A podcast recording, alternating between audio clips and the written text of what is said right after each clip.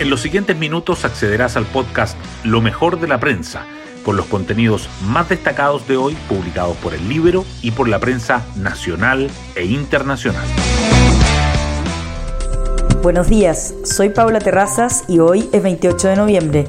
Como un choque de trenes describe el analista Pepe Austen en el libro la relación que comenzará a darse entre las ministras Carolina Toá y Camila Vallejo, ambas representantes del oficialismo que podrían protagonizar una primaria presidencial, pero antes de ese escenario, las dirigentes representan las diferencias entre el socialismo democrático y apruebo dignidad al interior del gobierno que se refleja en el manejo de la crisis de seguridad.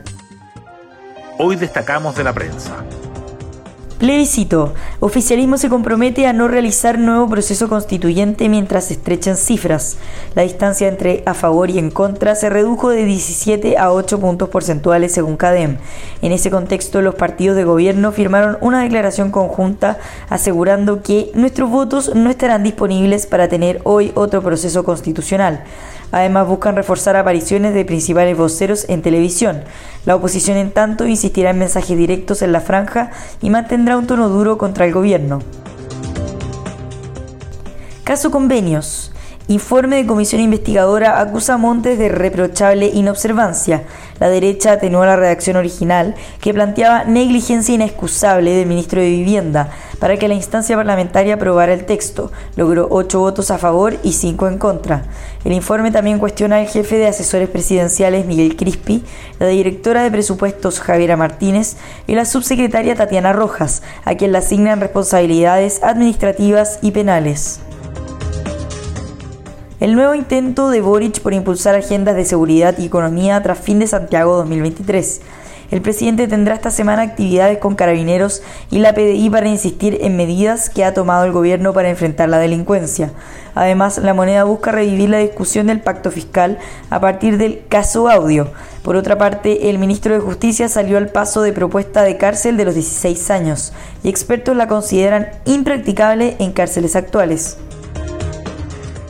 Dudas sobre dispar despliegue de Otoa y Vallejo vuelven a tensionar el oficialismo. En el socialismo democrático consideran que la ministra del Interior se ha visto sobreexpuesta a raíz de la crisis de seguridad que enfrenta el país y cuestionan a la titular de la CGGOV. Es necesario que la vocera esté en las buenas y en las malas, exigió el diputado Marcos Silavaca. Hemos hablado de todos los temas, respondió Vallejo ante las críticas. En la portada del libro destacamos Pepe Aus y Duelo Toa Vallejo. Ese choque de trenes se viene. Va a haber una primaria de mujeres.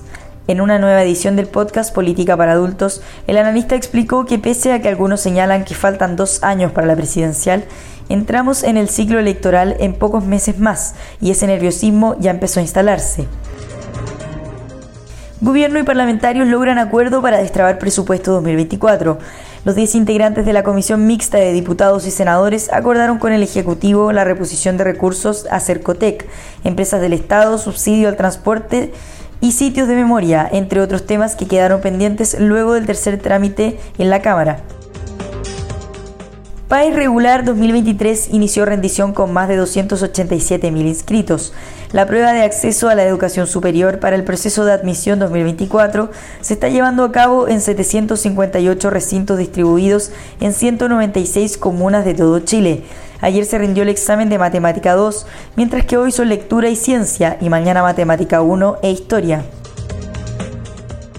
Caso audio, Credicorp revisará fondo ligado a Patio.